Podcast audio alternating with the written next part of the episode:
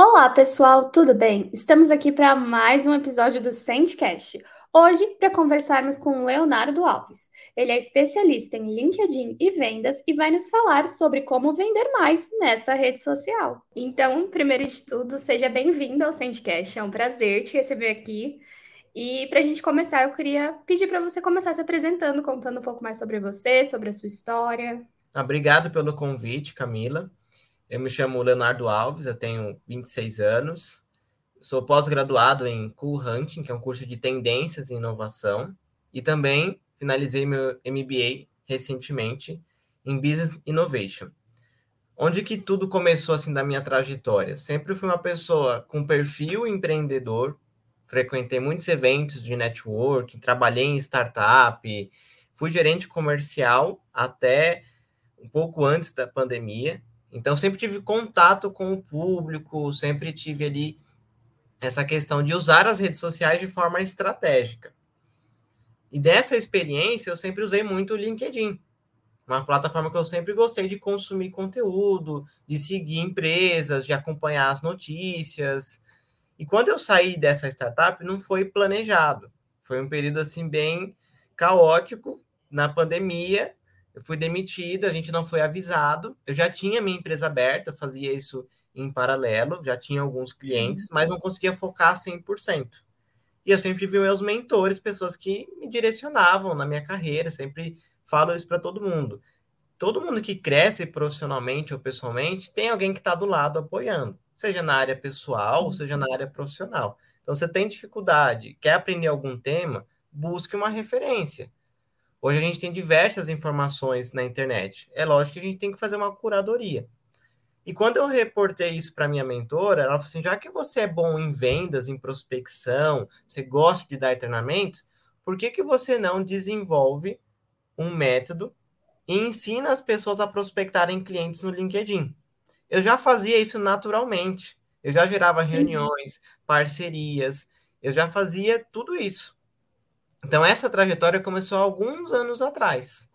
E eu uni todo o conhecimento, toda a bagagem profissional e passei a comentar isso com as pessoas. Ai, muito legal isso. E assim, quando, em que momento que você enxergou que o LinkedIn era um lugar de oportunidade? Quando eu vi nessa startup, eu não sei se todo mundo que vai ouvir aqui o podcast conhece, mas tem um evento chamado Conar que é um evento da área de recursos humanos, a maior feira de RH que tem, que é o Congresso Nacional de RH, reúne as principais empresas.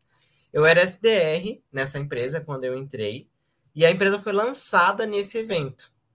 Antes eu só usava o LinkedIn para consumir conteúdo e buscar algumas vagas, que é um mito que eu também gostaria de trazer para as pessoas. O LinkedIn não é só para emprego, como muita gente pensa, tem muita oportunidade lá. E aí eu recebi uma lista é exatamente isso que eu vou te falar, viu, Camila? São 19 mil contatos que passaram Caramba. pelo stand. Eu fui contratado pela empresa, conheci o CEO e ele gostou do meu perfil, comecei a trabalhar com eles. Passou um mês do evento, a empresa foi lançada na, em 2017. Ninguém conhecia a empresa, ninguém tinha ouvido falar ainda da empresa. Mas eu gostei da proposta deles, a ideia deles. E eles me deram a missão de ser um SDR, um closer e um CS ao mesmo tempo, uhum. porque eu não sabia, eu não tinha noção dessa nomenclatura. Depois eu fui estudar e me aprofundar. E ele falou assim: ó, tá aqui uma lista em Excel com todo mundo que passou pelo stand. Liga para essas pessoas. Foi isso que eu recebi de orientação. E aí eu peguei ali aquela lista, falei, meu, por onde que eu vou começar, né? 19 mil contatos. Ligava, ah, eu sou o Leonardo e tal, montei um script, não conheço essa empresa, Falei, isso aqui não vai dar certo, eu vou perder meu emprego. O que, que eu passei a fazer? As ligações não estavam dando certo a estratégia que eu estava utilizando. Eu falei, eu vou pegar o nome dessas pessoas, tem aqui o um nome, o LinkedIn, a empresa, e vou abordar essas pessoas pelo LinkedIn. Comecei a enviar convites uhum. personalizados, sem ferramenta, sem o Sales Navigator, sem nada, na unha mesmo. E eu comecei a agendar várias reuniões, marcar parcerias, para a empresa, conectar o CEO da minha empresa com o CEO de outras empresas. Isso gerou várias oportunidades. Então, eu deixei o telefone de lado e falei, agora eu só vou focar no LinkedIn, e-mail, apresentação comercial. Ali começou a ter resultado a minha prospecção. E eu passei a expandir isso. Nossa, muito legal, porque realmente isso que você falou é muito, muito importante. As pessoas têm muito essa visão do LinkedIn, né? Tanto que algumas pessoas que não conhecem, inclusive, falam, né? Ah, aquela rede social para encontrar emprego, como se fosse uma plataforma que nem uma Cato da vida ou qualquer coisa do tipo. E o LinkedIn é muito mais do que isso, né? Então é muito legal ver todo esse trabalho acontecendo e para as pessoas entenderem que é uma plataforma além do que se fala, sim, né? Sim. Tem vagas de emprego, claro, mas não é só isso, né? Eu costumo dizer que o LinkedIn ele tem várias áreas, como marketing, vendas, networking, cursos, emprego, é, várias coisas, posicionamento de empresas, notícias, influenciadores. E ele vem sofrendo várias alterações. Por que, que acontece essa questão do, do emprego? Porque isso ficou muito forte como proposta inicial da plataforma. Depois que ele foi adquirido pela Microsoft, que ele veio a produzir mais conteúdo. Então, isso é recente. E o comportamento do brasileiro é de buscar emprego no LinkedIn. E o empresário subutiliza essa plataforma. Então é um oceano azul de oportunidades para quem quer fazer negócios usar o LinkedIn. Porque você tem poucas pessoas que sabem usar de forma estratégica e muita demanda de empresa. Então tem é muito essa questão de explorar a plataforma. E em questão de números, o LinkedIn ele é o, no Brasil o terceiro país em número de usuários. Nós temos quase uhum. 60 milhões de pessoas cadastradas na plataforma. A gente só fica atrás de Índia, que é um país mega populoso, e Estados Unidos, que é uma potência mundialmente falando em questão de vendas e comércio. Então, o Brasil é o terceiro país que tem. Olha o quanto de oportunidade que a gente tem ali. Nossa, sim, com certeza. E aí, assim, para você, qual que é a, a maior diferença que tem em você implantar esse sistema de vendas dentro do LinkedIn e em outras redes sociais, né? Que a gente sabe que hoje existem outras formas também, né? Principalmente o Instagram, acho que vem crescendo muito, mas qual é a principal diferença, assim, do LinkedIn para as outras redes? Na minha opinião, é a mentalidade da pessoa. As redes sociais, cada uma tem uma função e elas se complementam. Então, quem vai para o Instagram tem o objetivo de buscar entretenimento, a princípio. Então, a jornada uhum. desse cliente, ela é diferente. Quem vai para o Google já tem uma intenção de compra muito forte. E quem vai para o LinkedIn também tem uma intenção de se conectar com alguém, seja para é, candidatos ou seja para buscar uma solução. Então, a pessoa que já está no LinkedIn, ela tem um, uma idade um pouco superior, geralmente é uma pessoa mais madura, ela gosta de consumir conteúdos empresariais e ela gosta de buscar soluções para essa empresa. Então, o B2B funciona muito bem lá. E assim, em questão de encontrar potenciais clientes, como que funciona assim para você quando você vai falar com alguém assim, para que a pessoa encontre um potencial cliente de fato, né? Porque às vezes a gente vê muito no LinkedIn aquelas mensagens mais prontas e às vezes, pelo menos comigo acontece, às vezes chega comigo para mim algumas mensagens de coisas que não tem uma conexão muito forte comigo. Como que a pessoa pode fazer para encontrar pessoas que de fato se conectem com o que ela precisa vender? Quanto mais personalizado for o contato, melhor. Então, antes a gente enviar um convite, a gente tem que fazer uma pré-qualificação e definir o cliente que tem maior probabilidade de compra do nosso serviço. Então, entender o dia a dia do seu cliente, qual é o cargo dele, o porte da empresa, a localidade, se já tem alguma conexão lá dentro. Você vai abordar alguém, personalize a sua mensagem. Hoje você pode enviar 100 convites por semana no LinkedIn. Então, você dividir aí em cinco dias, de segunda a sexta, são 20 convites por dia.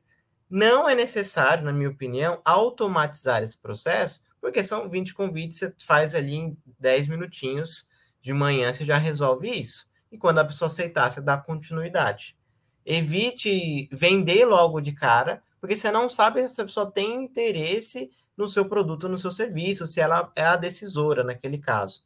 Por isso que muita gente usa e automação da forma errada.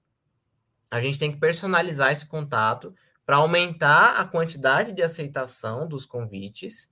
E quanto mais aceitações eu tenho, mais qualificada vai ser a minha rede. Nossa, sim, faz todo sentido. E isso que você falou da automação também, a gente sente muito aqui, né? Porque a Sente Pulse é uma plataforma de automação de marketing. E isso é uma coisa que a gente sempre bate na tecla. Não adianta você automatizar seus processos se você não coloca o, o negocinho ali que a pessoa se sinta especial, né? Aquele que humano da mensagem, porque se você começa, que nem a gente tem aqui, né? Se você configura um chatbot com todas as respostas prontas o mais raso possível, a pessoa não vai se conectar com você em momento algum, né? Aquilo vai servir só para ela ficar com raiva, que ela vai entender que ela tá falando com um robô ali, que ele não tem o, o, a parte sentimental que o humano tem, né? De você falar, não, é uma pessoa real que tá falando comigo e realmente quer entender o que eu gosto, o que eu quero, o que eu preciso. Então é muito importante mesmo isso no processo.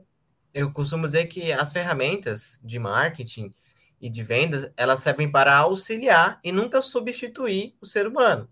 Você pode ter qualquer tecnologia, mesmo o chat GPT que está todo mundo falando agora. É, você vai servir outra pessoa. Então, entender quais são os desejos e as dores dos seus clientes faz a total diferença. E muitas vezes eu, cons eu consigo agendar reuniões por conta da abordagem.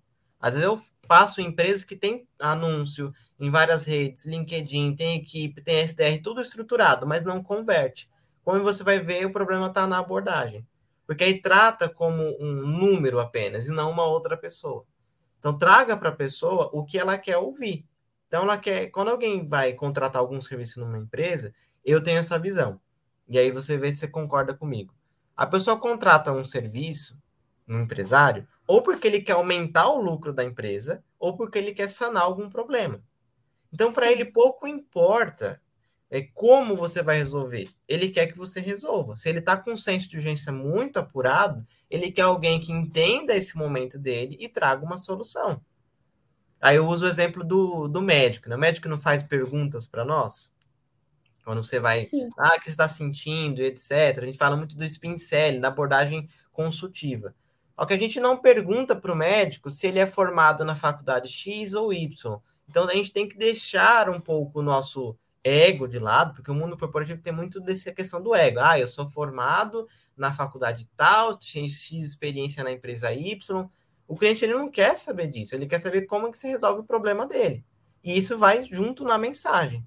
Nossa, eu me conectei com essa mensagem. A pessoa, ela pode agregar algo para mim, então eu vou responder ela. Tudo isso é humanização do processo.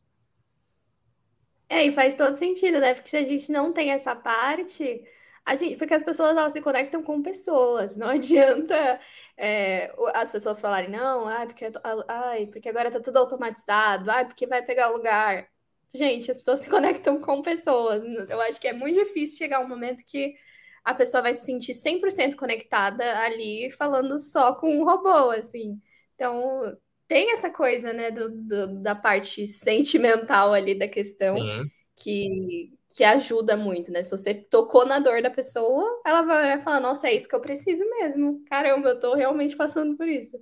Então faz todo sentido. Que quanto mais específico o contato for, melhor. E aí vai do estudo, por isso que eu, eu fiz uma pós-graduação para entender a tendência do mercado. E eu vi que muita gente estava usando a automação de forma errada. Eu falei, eu vou humanizar esse processo. É claro que tem as suas limitações em questão de braço, de operação, mas eu não abro mão dessa personalização, porque eu faço reuniões qualificadas num volume interessante para mim e consigo gerar resultados para os meus clientes dessa forma. E eles elogiam essa postura. Por isso que eu criei o método Léo, né? Que é a minha experiência. O método Léo é a sigla do meu nome, né? Uma abreviação, que é de LinkedIn estratégico e otimizado. Então, todas as métricas importam. Quem está vendo suas postagens, as tendências do seu mercado, quem está visitando o seu perfil, assim como você me encontrou, por palavras-chave, recomendações. A gente olha quem é essa pessoa que está me adicionando, onde que ela trabalha, será que é um perfil real? Tem gente que me pergunta isso. Ah, mas você cria perfis falsos? Não, eu uso o seu perfil. Então, a sua trajetória profissional vai importar. Isso que eu, eu ia até te perguntar, porque quando eu fui te encontrar pelo LinkedIn, eu achei muito legal a forma que você coloca no perfil. Você coloca o vídeo ali, isso realmente chama a atenção, né? Qual dica que você pode passar nessa parte de construção de perfil para que a pessoa realmente passe essa ideia é, de uma, uma boa impressão, né, para quem está procurando? Porque a gente entra mesmo, a gente vê, a gente vê todas as experiências. Quais dicas você pode passar nesse lugar de perfil? O perfil, a primeira coisa que as pessoas olham quando entram no seu perfil é a sua capa, a sua foto de perfil e o seu título. Então, isso tem que chamar a atenção de forma positiva. Então, dê ênfase para aquilo que você é uma autoridade, onde você é especialista, quais as soluções que você oferece. Isso para quem vende soluções. Para quem busca recolocação, aí é importante você colocar o seu cargo e as suas principais especialidades, porque os recrutadores vão buscar por, por essas palavras-chave. Agora, quando alguém envia um convite, ela vai ver se a capa está atualizada, se não está cortando a foto, se a foto tem uma boa resolução. O vídeo é uma coisa pouco explorada que chama Cover History. É um vídeo de 30 segundos que você deixa fixado no seu perfil como se fosse um stories do Instagram, só que ele não some depois de 24 horas. Você pode divulgar eventos da sua empresa na capa. Ah, vou fazer um evento legal, coloca lá a data do evento. Ou coloca no seu cover history convidando as pessoas. Coloque o tom de voz que você utiliza no seu dia a dia. Porque é muito difícil você ser uma pessoa na rede social e ser uma pessoa diferente na vida real. As duas coisas têm que conversar. E é o que eu mais vejo são profissionais que não tá compatível. O que ele é na vida real, um baita de um profissional mega qualificado, só quando você vai ver o LinkedIn dele está desatualizado. Não passa essa autoridade e deixa a oportunidade passar. Preencher ali o sobre, cuidados que a gente tem com o sobre. Tem gente que coloca um monte de curso lá. Você não é um currículo ambulante. Ali é um, um espaço para você contar a sua trajetória profissional. E você coloca ali suas palavras-chave, suas especialidades, Fixar conteúdos também geram autoridade para você. Você pode fixar postagens relevantes, links que são site, Instagram, apresentação comercial. E lá embaixo, para finalizar, as recomendações. Eu costumo dizer que a gente virou igual o produto da Amazon, né? Você vai lá na Amazon, você vai ver a quantidade de estrelinhas e comentários que teve. No LinkedIn Sim. são as recomendações todo mundo que trabalha com vendas, alguém vai perguntar para você: Ah, mas você já atendeu alguém da minha área? Você já atendeu alguém do meu segmento? E aí eu mostro para a pessoa lá a recomendação: Ó, esse aqui é minha cliente, ela teve esse resultado e ela é da mesma área que você. Isso passa tranquilidade, passa segurança para a pessoa. Então, desde a capa até o final, as recomendações devem estar bem preenchido. Nossa, sim. Faz todo sentido, né? Porque realmente, quando a gente vai procurar, eu procuro muitas pessoas, até para trazer aqui para o podcast no LinkedIn, que realmente é uma rede muito boa para isso. Você consegue ter uma noção de quem aquela pessoa é, do que, que ela faz, do trabalho dela um pouco melhor. E quando você entra no perfil, aquele perfil tá tipo vazio, sem informação, sem nada, você até já não pera, essa pessoa, eu acho que eu não posso confiar tanto assim, é melhor partir para a próxima. Então, isso é, é, muito interessante, porque realmente, se você não se dedica ali, dedica um tempinho para fazer, para deixar o perfil certinho, se tiver alguma mudança, muda ali. É muito importante mesmo, porque as pessoas é, é, é a sua porta de entrada, literalmente, né? Você tá. É a, o primeiro contato que a pessoa vai ter com você vai ser ali, mesmo antes da sua mensagem, que às vezes você nem abre a mensagem, vai lá no, no perfil da pessoa, olha a pessoa, depois vê a mensagem. Eu tive um cliente que ele quis pular essa etapa. Eu falei, tudo bem, por sua conta em risco, porque eu não recomendo. Isso refletiu, sabe aonde? Na quantidade de convites que foram aceitos. Ele, ah, mas está tendo baixos convites, que eu sempre falo, 100 convites por semana, você tem que ter no mínimo 50% de aceitação, no mínimo. Eu tenho clientes que chegam a 80. É, é fora da curva? Sim, mas acontece. Agora, o mínimo aceitável é 50, porque no final do mês, você vai enviar 400 convites, tendo 50% de aceitação, são 200 conexões qualificadas, que você escolheu quem vai fazer parte da sua rede. Dessas 200, a gente tem que transformar de 5 a 10% em reunião. Ou seja, você vai gerar de 10 a 20 reuniões qualificadas dentro do LinkedIn. Você pode uhum. até superar essa expectativa, mas essa é a, é a métrica que a gente tem minimamente aceitável na nossa consultoria hoje. Se dessas 20 reuniões, ou seja, 5 reuniões por semana, você fecha aí pelo menos uma por semana, são quatro vendas no mês. Aí você só multiplicar pelo seu ticket. Se for um software ou se for um, um contrato com uma empresa, você tem uma estimativa de quanto que você pode rentabilizar no LinkedIn. E isso começa lá no posicionamento. com uma foto legal, com uma boa descrição, mostrando autoridade. Isso é bem legal. E aí também, é, o que eu ia te perguntar é também nesse lugar de você trabalhar a sua imagem, assim. Como que você acha que é importante para a pessoa? Porque tem muitas pessoas por exemplo, trabalham numa empresa, e aí tem o perfil da empresa no LinkedIn, a página normal, né? E tem o perfil pessoal dela. Qual que é a importância de trabalhar também a própria imagem? Não só depois, né? Depois dessa parte do perfil, deixei o perfil legal, deixei bonitinho, você precisa continuar nutrindo ali, né? Sim. O perfil pessoal, ele, ele é sempre mais importante do que o perfil da empresa. Eles caminham juntos. Só que você nunca vai ver uma pessoa que tem menos seguidores do que a empresa. Geralmente a pessoa tem mais conexões porque ela consegue enviar mensagens e se relacionar. A company page é mais uhum. institucional para postar o dia a dia da empresa, eventos, conteúdos mais técnicos. Agora, no perfil de pessoa física, eu sempre recomendo você trazer o seu dia a dia de forma autoral. Conteúdos, por exemplo, ah, cinco dicas de liderança. Esse tipo de conteúdo não engaja mais. As pessoas querem ouvir você contar boas histórias. Os posts que eu tenho maiores, maior engajamento, não sei se chegou a dar uma olhada, são os posts que eu trago uma história, uma conquista profissional, um sonho realizado, um momento de superação, conteúdos autorais. Ninguém consegue copiar aquele conteúdo. Então as pessoas estão buscando mais conteúdo real, autoral. Quem é a Camila? Por que, que ela trabalha na Send Pulse? Por que, é, quais são as motivações profissionais dela? os valores, o que, que ela defende. Isso ninguém consegue copiar, porque só a Camila tem. Só o Leonardo uhum. tem. Então, essa parte de o que, que eu defendo muito como plano de fundo das minhas postagens. Plano de fundo eu falo que é minha estratégia de conteúdo. Mostrar meus bastidores, com que tipo de evento que eu frequento, que tipo de conteúdo que eu gosto de consumir o que, que eu defendo na minha área. Né? Eu gosto muito da parte de humanizar a prospecção, o contato com os clientes.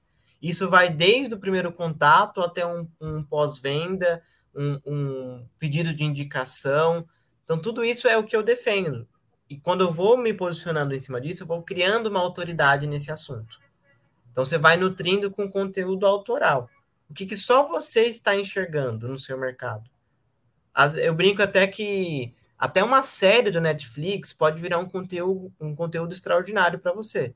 Você pode trazer a sua visão profissional vinculado a uma série que está bombando por aí.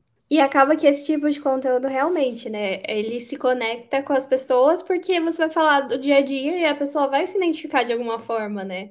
Às vezes o que aconteceu com você, a história que aconteceu com você aconteceu com ela também, ou ela conhece alguém que passou por isso já e vai comentar. Então, isso que gera engajamento no fim, né? É, pessoas conversando com pessoas, trocando é, suas experiências, dá para perceber assim que isso sempre que surge um assunto também que, que é do momento, que a maioria das pessoas estão comentando, e alguém vai lá e comenta a sua opinião sobre esse assunto, a postagem costuma aparecer bastante. Obviamente que tem que medir, né? O, uhum. o assunto que você vai comentar. Dependendo do assunto, talvez seja melhor não, não colocar. Polêmicas, talvez não seja tão bom colocar assim num perfil profissional, né? Mas é, acho sempre que bom isso... evitar temas polêmicos que vão comprometer ali o, o seu lado profissional. Você pode defender a sua área de atuação, trazer informações, pesquisas. É legal você ver sites como Forbes, grandes revistas, o que, que eles estão falando da sua área, eventos de inovação, de empreendedorismo, o que, que as principais referências na minha área estão falando sobre. Você pode criar a sua opinião também sobre isso.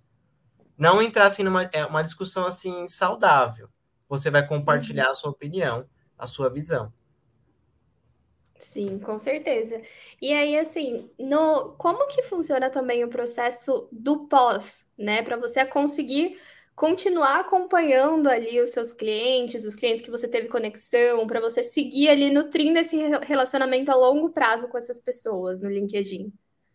Você pode interagir com eles é, nos posts que eles fazem, pessoas que são ativas, convidá-los para uma reunião, dependendo do caso, até presencial. Eu gosto muito, não sei se você utiliza ou alguém da Sendpulse, o Sales Navigator, que é uma plataforma de filtros avançados do LinkedIn. é uma plataforma que permite você encontrar pessoas mais qualificadas. Por exemplo, eu quero me conectar com diretores comerciais de São Paulo. Essa empresa tem que ter de 50 a 200 colaboradores e essa empresa é do setor de tecnologia. Então, passo a interagir com diretores comerciais de tecnologia em grande quantidade desse segmento. Aí eu vou acompanhar o que, que eles postam, se a empresa está crescendo o número de funcionários ou não, posso ver os posts da empresa. Às vezes eu vi uma notícia que tem muito a ver com aquele cliente, posso enviar um post para ele. São ideias de criar um relacionamento. Ou vou fazer uma palestra, um workshop online, tem um e-book grátis, traga esse tipo de conteúdo para eles, isso nutre o relacionamento entre vocês. Você vai agregando valor. E aí, no momento certo, você pode convidar essa pessoa para uma reunião, entender se faz sentido aprofundar ali o networking. E de vez em quando mandar uma mensagem, umas duas vezes por mês, porque você vai encontrar um pouco de tudo no LinkedIn. Pessoas são mais formais, preferem tudo por e-mail, e tem pessoas que são mais informais, que às vezes já passam o WhatsApp. São pessoas muito abertas ao networking. Então, dependendo da, da forma como a pessoa responde, você segue por um caminho. Mas é legal você mostrar que você se importa com ela, levando algum conteúdo, fazendo perguntas estratégicas. E retomar esse contato pelo menos uma vez ou duas vezes por mês. Ah, legal isso que realmente, né, não dá para você ou vender uma vez ou falar uma vez, se você esquece daquela pessoa, ela também vai esquecer de você, né? Então é importante essa, esse constante relacionamento e tá ali presente para que ela lembre, tipo, não, Leonardo é aquela pessoa que vai me ajudar com isso. Então, quando eu precisar, eu vou chamar ele. Então, realmente, isso é bem legal. E aí, assim, quando a gente fala de, de métrica, de medir o sucesso, de entender como que está o processo, se você está fazendo um bom trabalho dentro do LinkedIn, se está dando certo, como, quais métricas você acha que podem fazer com que a pessoa entenda que esse processo está dando certo lá ou não, ou tem que voltar um passo, tentar outra, outra estratégia? Na prospecção ou no, na parte do perfil? nessa parte de prospecção mesmo. Na prospecção. Então, como a gente pode enviar ali os 100 convites por semana, uma das métricas que eu gosto é essa dos 50% no mínimo de aceitação dos convites. Uhum. Dessas pessoas que aceitaram, você tem que medir quantas estão abertas para um contato com você. Às vezes você vai falar com a pessoa, ah, não sou o responsável por essa área. Você tem que ter uma abordagem para buscar o responsável por essa área. Quantas pessoas toparam marcar uma reunião com você? e medir isso semanalmente. Porque aí, ao longo uhum. do período, se você demora muito para medir isso, você demora para corrigir o erro. Ah, mas não está dando certo. Será que minha mensagem está muito, tá muito grande? Vou ser mais objetivo. Então, eu vou medir taxa de aceitação dos convites, taxa de, de reunião e quantas dessas reuniões se tornaram propostas. Isso é importante também, porque se eu marquei 10 reuniões e nenhuma virou proposta, peraí, tem uma coisa de errado no público ou na abordagem. Ou eu não estou sabendo conduzir essa reunião, o meu produto não é interessante para esse público-alvo, então tenho que entender que tipo de perguntas que eu recebo, que tipo de interação que ocorrem durante a reunião. E se as pessoas estão caminhando para um próximo passo. Aí eu vou rever o público que eu estou enviando mensagem ou rever essa abordagem. Ah, legal. E assim, quais são. A gente já falou alguns, né? Mas os erros mais comuns que você enxerga, tipo, tanto. Acho que isso no geral, assim, no, nesse processo de vendas num todo, assim. Não definir muito bem o seu cliente, não usar ferramentas para te auxiliar nesse processo, que vai, além de demorar muito para você conseguir uma reunião qualificada, vai demorar também para você vender, e isso vai causar um estresse e dependendo da pessoa, ela vai ficar desanimada. Então, use as ferramentas a seu favor.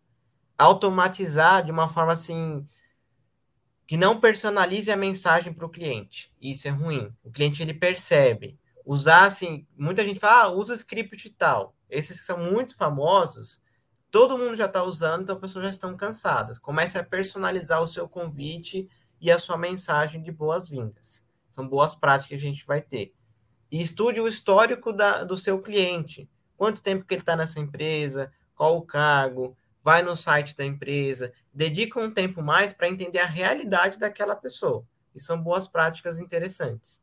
Por que, que eu me especializei, eh, trazendo um exemplo, na área de treinamento? Eu atendo outros segmentos? Atendo outros segmentos. Mas quem eu conheço profundamente? Pessoas de treinamento. Porque eu sou uma pessoa que sou desse meio. Então eu sei as dificuldades, quais redes que eles usam, quanto que eles cobram, é, cursos que eles já fizeram, o dia a dia deles na empresa. Então, isso facilita eu falar diretamente com a dor dele. Ai, com certeza. E, faz, e tipo, você, você realmente você precisa ter toda essa, essa base para entender melhor. E aí, assim, nesse momento de você de fazer o treinamento, quais são as dificuldades que você vê que, que os seus clientes estão enfrentando, assim? Que a gente sabe que não tá fácil, né? É, é, a concorrência é muito grande, realmente, vender, esse processo de vendas acho que está cada vez mais complexo. Quais uhum. dificuldades que você vê que as pessoas estão enfrentando? Falta de processo é uma das principais que eu vejo. De processos e medir esses processos. Porque aí você não consegue saber que caminho você vai seguir. Então é difícil ter uma disciplina. Falta de personalização das abordagens. Então, tem muita gente que não tem método para prospecção e vendas e acaba desistindo. Viver de indicações é outra coisa que eu vejo frequentemente. Ah, eu vivo de indicação. É muito arriscado você de indicação, você não consegue prever quantas indicações você vai ter no mês que vem, quantas reuniões você vai gerar de indicações em média. Então, é legal você usar vários canais. A gente fala muito de ser omnichannel, né? Use o presencial, use o pós-venda, use o LinkedIn, frequente eventos. Então, eu incentivo a todos os meus clientes a saírem do, do mesmo. Se está todo mundo indo para o mesmo caminho, começa a diversificar suas estratégias. Aí eles começam a ver outras redes, outros eventos, outras referências, fazer benchmarking, fazer network com pessoas da sua área. Tem gente que tem medo de conversar com pessoas da mesma área. Mas você uhum. conversar para ver o que está rolando no mercado. Então, falta expandir um pouco a visão do mercado e ter disciplina. Falta disciplina nas pessoas para fazer a prospecção. Porque a prospecção ativa, ela requer um trabalho operacional grande. E se você não tem método para isso, a tendência de você desistir é muito grande. Então, eu vejo esses sim. principais erros no mercado. Nossa, sim. E acontece bastante, né? E, e acaba que não, como a gente falou, né, já não, como não é um processo fácil, eu, eu vejo muito que muitas pessoas acabam ficando nessa ansiedade também de fechar logo. Então, manda uma mensagem, aí já tá tipo, ai meu Deus, a pessoa tem que me responder logo, porque eu preciso bater tal meta, e isso precisa acontecer. E aí a pessoa começa a gerar uma ansiedade nela própria que dificulta todo o processo, né? Porque você fica ali é, você não consegue pensar uma, de uma forma mais objetiva quando você está nesse negócio de eu preciso fechar, eu preciso que dê certo. E aí você também acaba passando por cima do tempo da outra pessoa, né? Que o tempo do cliente, Exatamente. ele não é o nosso tempo. Outra coisa importante trazer para as pessoas que vão ver aqui o podcast é entender a complexidade da sua venda. Quanto maior o porte da sua empresa, maior vai ser o tempo de negociação. Então, eu, como lido com pequenas e médias empresas, eu consigo um retorno um pouco mais rápido e um volume maior de reuniões. Mas se eu for prospectar uhum. empresa de 5 a 10 mil colaboradores, o processo ele é muito mais lento. Então, gerenciar essas expectativas, eu vejo muito gestor que coloca uma pressão absurda por volume de lead e não qualidade. Aí que está um outro problema uhum. também. Às vezes a gestão da sua empresa ela é muito agressiva por volume. Ah, eu preciso volume a qualquer custo de lead. Só que você vai manchando a sua imagem, você vai obrigando ali a equipe de vendas a fazer contatos que você nem sabe se está violando uma LGPD, se o cliente está sendo incomodado, se está tendo uma passagem de bastão legal de um SDR para um closer. A gente tem que ver esses detalhes, colher esses feedbacks.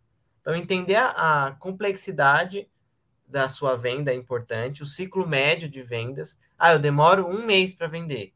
Não vai esperar resultados em cinco dias. A não ser que o cliente bata uhum. na sua uhum. porta e já chegue com a demanda pronta.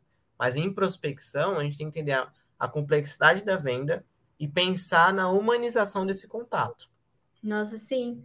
E é, e é bem importante isso mesmo, né? Porque acaba que as pessoas.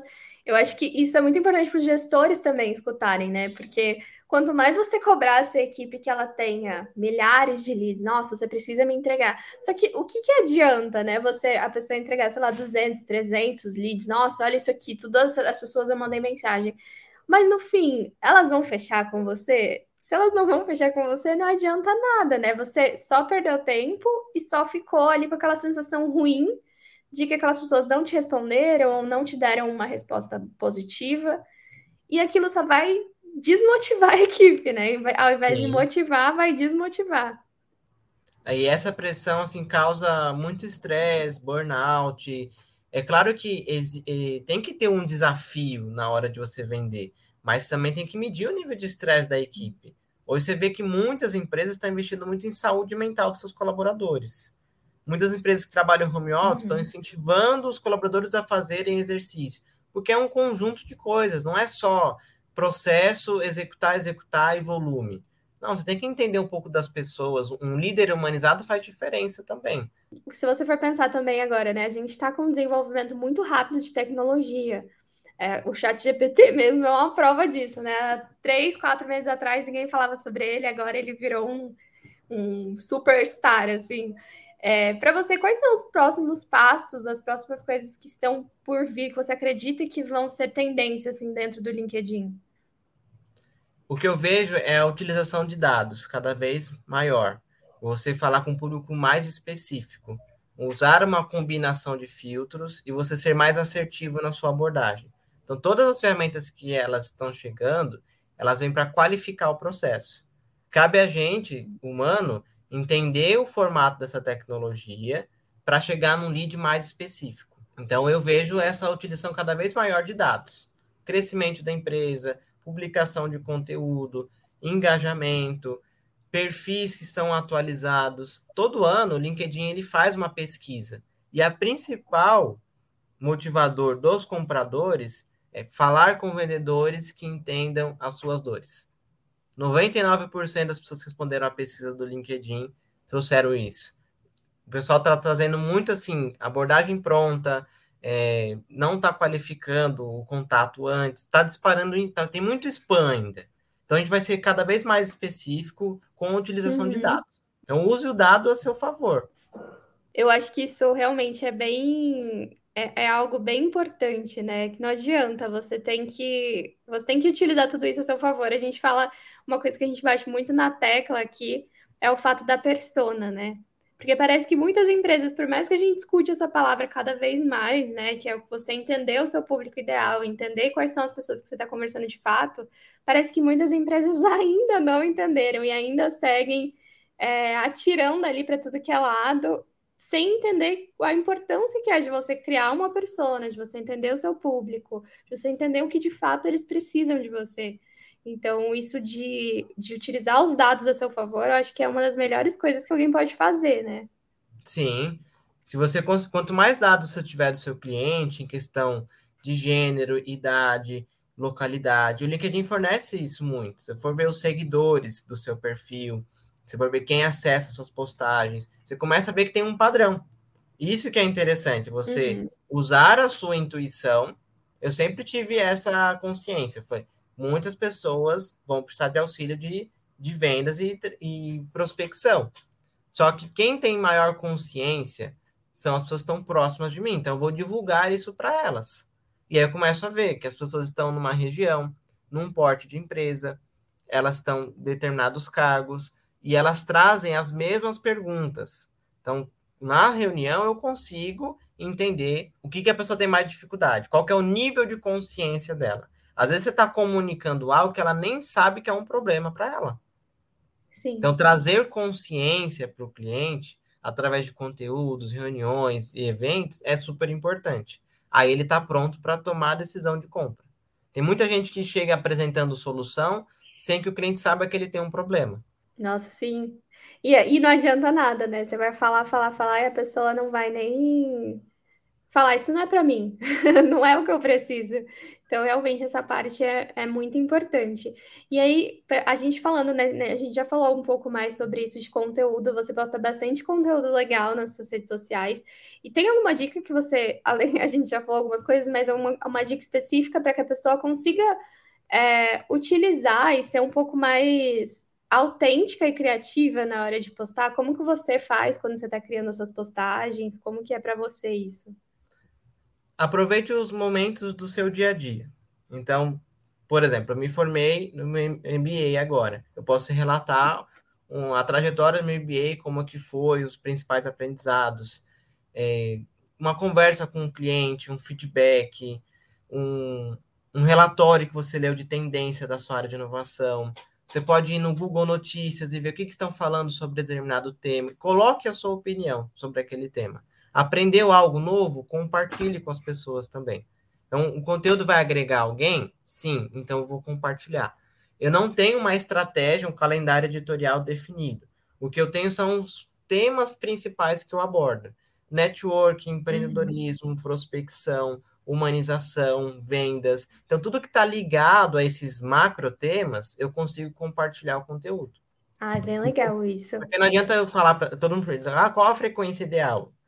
Na minha opinião, não tem frequência ideal, senão eu vou, vou começar a pressionar a pessoa para postar conteúdo. E o Sim. principal foco é agregar valor para as pessoas através do seu conteúdo. Evitar o uso de um monte de hashtags, não colocar link na postagem, por que não colocar link? Nenhuma rede social quer que você tire o usuário da plataforma. Tanto é que no Instagram não tem links clicáveis na legenda, nem de Reels, nem de qualquer post. Onde é que está o link? Só na bio. E uhum. no Stories também. Porque a pessoa tem que clicar lá no seu perfil. No LinkedIn, a mesma coisa, só tem lá na bio que você pode colocar. Nos posts, ele até desconfigura o, o link, muda toda a nomenclatura dele, e o engajamento é cinco vezes inferior. Então, quando for fazer algum post, coloca o link no comentário ou pede para a pessoa te chamar no inbox para pedir mais informações. Você vai diminuir o alcance. E não compartilhe conteúdo de, por exemplo, da sua página empresarial no perfil da pessoa física e vice-versa. Faça duas vezes o mesmo post para o engajamento ser maior. Porque quando você compartilha o conteúdo, mesmo que seja da sua página empresarial, ele vai ter o alcance menor. Outra dica legal também que dá para trazer é, de conteúdo. Poste no horário comercial, onde as pessoas são mais ativas, e teste diferentes é, tipos de posts.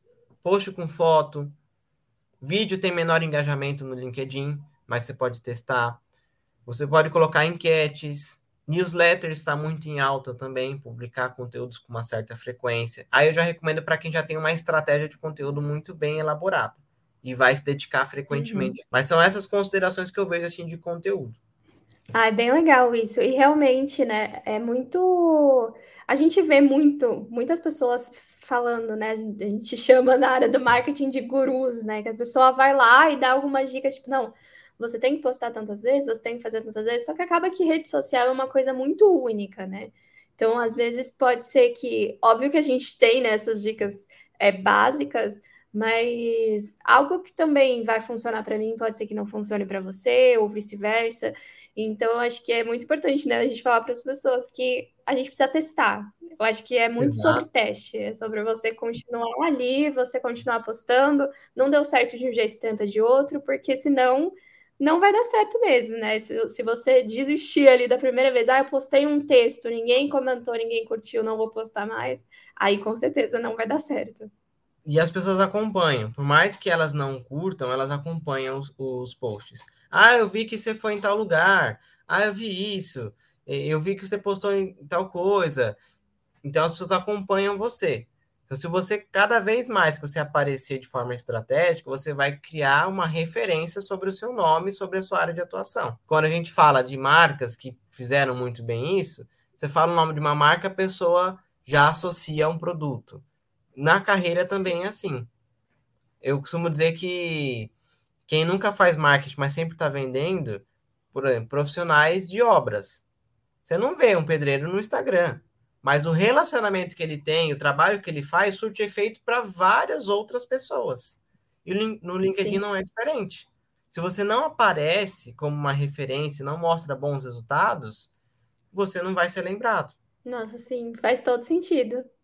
E aí, agora, para a gente finalizar, né? Primeiro eu queria te agradecer por, por esse tempo, por essa conversa que foi incrível. E esse momento eu sempre falo que é o momento do merchan, para você falar um pouco mais onde as pessoas podem te encontrar, para saber um pouco mais sobre o seu trabalho, ou para te contratar também, contratar seus serviços. Então, fique à vontade aí para fazer o, o merchan. Ah, obrigado pelo convite, Camila. Fiquei muito lisonjeado por isso. Quem quiser me encontrar no LinkedIn, é só você pesquisar lá, Leonardo Alves. E no Instagram vai aparecer lá, Leonardo Alves, underline LKD. E outra coisa também que, para os usuários que estão vindo do, do podcast, a gente fazer o seguinte: quem vier pela SendPulse, eu vou fazer uma condição exclusiva para eles. Que eu posso fazer. O que, que eu geralmente eu faço com as pessoas? Faço uma análise do seu perfil para mostrar os principais pontos de melhoria, mostrar como a plataforma funciona e como que eu iniciaria um projeto com você. Então, todos, todos os nossos projetos no Método Léo são personalizados e eu dou feedback para vocês. A gente tem alguns formatos de trabalho. Tem o curso online, tem os treinamentos ao vivo junto comigo, onde você vai ter um acompanhamento meu semanal, e tem a consultoria, onde você delega a parte de prospecção para mim e para minha equipe. Costumo dizer que a consultoria é como se fosse o, o meio de campo que dá o passe para o atacante fazer o gol. Então, vou deixar você na cara do gol com o seu cliente. Pessoas interessadas em conhecer seu trabalho. Alguém teve um interesse em falar com você, aí você assume o contato daquele potencial cliente. E todas as mensagens são enviadas de forma manual pela nossa equipe. Então, a gente olha cada uma, cada perfil, cria uma mensagem para o seu produto, para o seu serviço.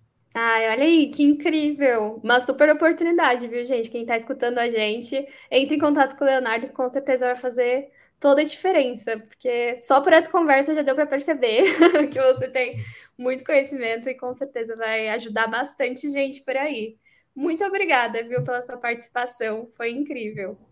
Obrigado, Camila. E se você quiser saber um pouco mais sobre marketing, vendas e muito mais, Segue a Sente Pulse lá nas redes sociais, arroba SentePulseBR.